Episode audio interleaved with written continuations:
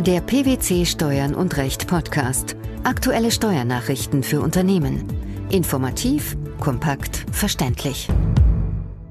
Herzlich willkommen zur 216. Ausgabe unseres Steuern und Recht Podcasts, den PwC Steuernachrichten zum Hören. In dieser Ausgabe beschäftigen wir uns mit folgenden Themen.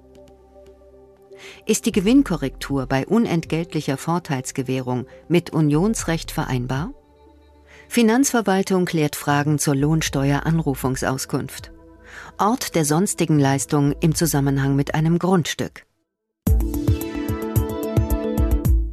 Das Finanzgericht Rheinland-Pfalz hatte dem Europäischen Gerichtshof die Frage vorgelegt, ob Paragraph 1 Außensteuergesetz zur Gewinnkorrektur bei Geschäftsbeziehungen zu Nahestehenden in der ab 2003 geltenden Fassung mit der unionsrechtlich verbürgten Niederlassungsfreiheit vereinbar ist.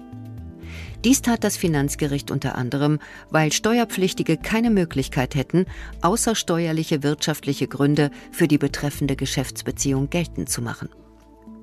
Der Generalanwalt kann in seinen Schlussanträgen vom 14. Dezember 2017 jedoch keinen unionsrechtlichen Verstoß erkennen. Worum geht es konkret? Der aktuelle Streitfall betrifft Patronatserklärungen, für die kein Entgelt mit den ausländischen Konzerngesellschaften vereinbart wurde. Die Klägerin war an den betreffenden Gesellschaften zu 100 Prozent beteiligt. Die tatbestandlichen Voraussetzungen für eine Einkünftekorrektur waren damit zunächst erfüllt. Wieso hielt das Finanzgericht nun einen Verstoß gegen die Niederlassungsfreiheit für möglich? Unter anderem deswegen, weil der Steuerpflichtige zwar im Rahmen der Fremdvergleichsprüfung die Möglichkeit habe, Gründe dafür darzulegen und nachzuweisen, dass die mit der ausländischen Gesellschaft vereinbarten Bedingungen den Drittvergleichsbedingungen entsprechen. Paragraph 1 Absatz 1 des Außensteuergesetzes 2003 sehe jedoch keine Möglichkeit vor, außersteuerliche wirtschaftliche Gründe für den Abschluss eines Geschäfts zu nicht fremdüblichen Bedingungen nachzuweisen, die in der gesellschaftsrechtlichen Verbundenheit der beteiligten Personen liegen. Die Vorschrift lasse unberücksichtigt, dass der Gesellschafter ein wirtschaftliches Eigeninteresse am geschäftlichen Erfolg seiner Gesellschaft haben kann, weil er an diesem geschäftlichen Erfolg über Gewinnausschüttungen partizipiert.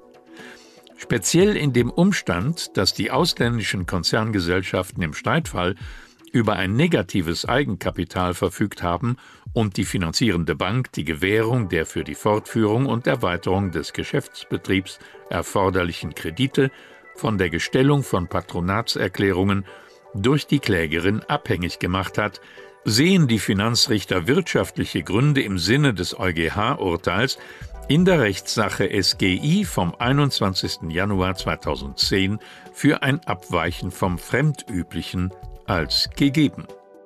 Der Generalanwalt hingegen sieht keine unionsrechtliche Beschränkung, entsprechend fallen auch seine Empfehlungen an das Gericht aus. Welche Argumente führt er an? Die Souveränität der Mitgliedstaaten muss nach Meinung des Generalanwalts gewährleistet bleiben. Zum einen sei keine Vergleichbarkeit eines inländischen mit einem grenzüberschreitenden Sachverhalt gegeben, zum anderen sei eine mögliche Behinderung der Geschäftsbeziehungen unionsrechtlich gerechtfertigt. Bei beiden Alternativen geht der Generalanwalt davon aus, dass dem Grundsatz der Territorialität der Besteuerung und der Wahrung der ausgewogenen Aufteilung der Besteuerungsbefugnis zwischen den Mitgliedstaaten gefolgt wird. Was ist der Grund dafür? Die Rechtsprechung des Europäischen Gerichtshofs gehe davon aus, dass die Mitgliedstaaten die Befugnis zur Erhebung direkter Steuern haben und von dieser auch in Bezug auf in ihrem Hoheitsgebiet erzielte Gewinne im Einklang mit dem Territorialitätsgrundsatz Gebrauch machen können. Auch sei der Fremdvergleichsgrundsatz als wirksames Mittel der Aufteilung von Gewinnen international anerkannt.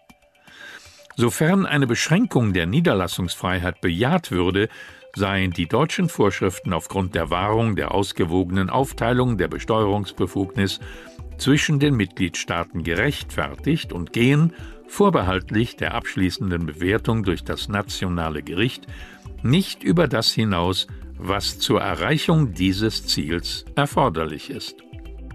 Wirtschaftliche Gründe werden ebenfalls angeführt, und auch hier folgt der Generalanwalt nicht der Argumentation des Finanzgerichts, dass auch wirtschaftliche Gründe für eine bestimmte Gestaltung eine Rolle spielen müssten. Wie bewertet er im Gegensatz dazu die Lage? Wenn wirtschaftliche Gründe für eine bestimmte Gestaltung eine Rolle spielen, führt dies nach Meinung des Generalanwalts dazu, dass dem Begriff des fremdüblichen Geschäfts jede Bedeutung genommen wird, was praktisch zur Folge hätte, dass alle geschäftlichen Transaktionen mit Tochtergesellschaften von der Anwendung des Grundsatzes ohne weiteres und vollständig ausgenommen wären, weil eine Muttergesellschaft stets ein Interesse daran haben wird, dass ihre Tochtergesellschaft erfolgreich ist. Es wäre daher von vornherein und immer eine Rechtfertigung gegeben.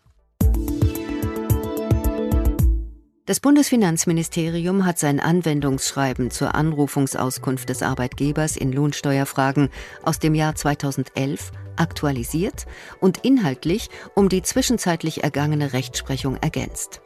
Wer kann eine Anrufungsauskunft beantragen? Eine Anrufungsauskunft können neben dem Arbeitgeber und Arbeitnehmer unter anderem auch Personen beantragen, die nach Vorschriften außerhalb des Einkommensteuergesetzes für Lohnsteuer haften, zum Beispiel gesetzliche Vertreter, Vermögensverwalter und Verfügungsberechtigte. Was ist in der aktualisierten Fassung des Anwendungsschreibens anders als bisher? Im Gegensatz zum ursprünglichen Anwendungsschreiben sind die ministeriellen Hinweise zur Zuständigkeit jetzt ausführlicher. Wenn ein Arbeitgeber beispielsweise mehrere Betriebsstätten hat, so hat das zuständige Finanzamt seine Auskunft in bedeutsamen Fällen mit den anderen Betriebsstättenfinanzämtern abzustimmen. Bei Konzernunternehmen bleiben für den einzelnen Arbeitgeber das Betriebsstättenfinanzamt bzw. das Finanzamt der Geschäftsleitung für die Erteilung der Anrufungsauskunft zuständig. Was ist außerdem zu beachten? Sofern unter anderem erkennbar ist, dass die Auskunft auch für andere Arbeitgeber des Konzerns von Bedeutung ist oder bereits Entscheidungen anderer Finanzämter vorliegen, soll die zu erteilende Auskunft mit den übrigen betroffenen Finanzämtern abgestimmt werden. Dazu informiert das für die Auskunftserteilung zuständige Finanzamt das Finanzamt der Konzernzentrale. In Fällen der Lohnzahlung durch Dritte, in denen der Dritte die Pflichten des Arbeitgebers trägt, ist die Anrufungsauskunft bei dem Betriebsstättenfinanzamt des Dritten zu stellen. Gibt es so etwas wie eine Bindungswirkung? Wenn das Betriebsstättenfinanzamt eine Anrufungsauskunft erteilt, sind die Finanzbehörden im Rahmen des Lohnsteuerabzugsverfahrens an diese gegenüber allen Beteiligten gebunden. Das Betriebsstättenfinanzamt kann die vom Arbeitgeber aufgrund einer unrichtigen Anrufungsauskunft nicht einbehaltene und abgeführte Lohnsteuer vom Arbeitnehmer nicht nachfordern. Die Bindungswirkung einer Anrufungsauskunft erstreckt sich, unabhängig davon, ob sie dem Arbeitgeber oder dem Arbeitnehmer erteilt wurde, nicht auf das Veranlagungsverfahren. Das Wohnsitzfinanzamt kann daher bei der Einkommensteuerveranlagung des Arbeitnehmers einen anderen Rechtsstandpunkt als das Betriebsstättenfinanzamt einnehmen. Was muss man sonst noch wissen? Sinnvoll ist sicherlich der Hinweis, dass ein weiteres wichtiges Kriterium aus dem ursprünglichen Schreiben auch unter der Ägide des aktuellen Schreibens nach wie vor gilt.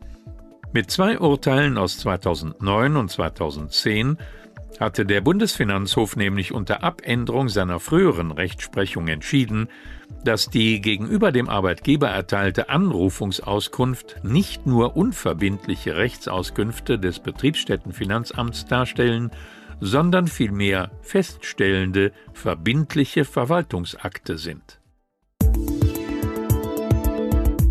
Das Bundesministerium der Finanzen hat für juristische Dienstleistungen präzisiert, wann sie als grundstücksbezogene Leistungen dort zu besteuern sind, wo das Grundstück sich befindet und wann nicht. Wie sieht das Ergebnis aus? Nach Meinung des Bundesministeriums der Finanzen soll bei juristischen Dienstleistungen, deren Erbringung nicht auf bestimmte Berufsgruppen beschränkt ist, zu prüfen sein, ob sie im Zusammenhang mit Grundstücksübertragungen oder mit der Begründung oder Übertragung von bestimmten Rechten an Grundstücken oder dinglichen Rechten an Grundstücken stehen. Solche Rechte bräuchten einem körperlichen Gegenstand nicht gleichgestellt zu sein, auch das Miet- oder Pachtrecht zähle dazu. Erforderlich sei, dass die Dienstleistung mit einer zumindest beabsichtigten, selbst wenn schließlich nicht durchgeführten Veränderung des rechtlichen Status des Grundstücks zusammenhänge. Welche Dienstleistungen sind nach Einschätzung des Bundesfinanzministeriums als im Zusammenhang mit einem Grundstück stehend zu sehen?